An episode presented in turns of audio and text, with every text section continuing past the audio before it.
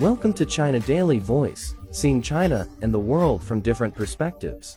Pfizer's COVID-19 treatment Paxlovid will not be added to China's updated medical reimbursement list because the company asked for a very high price during the latest round of price negotiations that wrapped up on Sunday, the National Healthcare Security Administration said on Sunday.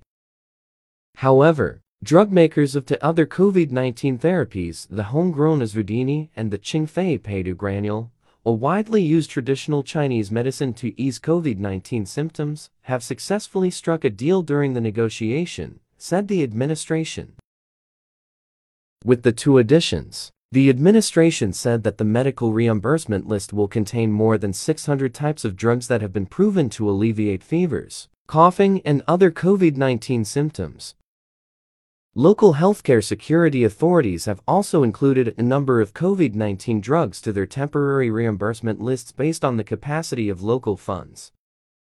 Although the highly anticipated inclusion of Paxlovid was not achieved, the administration said that all COVID-19 drugs listed in the latest version of COVID-19 treatment protocol, including Paxlovid and Merck's Molnupiravir, will be reimbursed through to March 31st.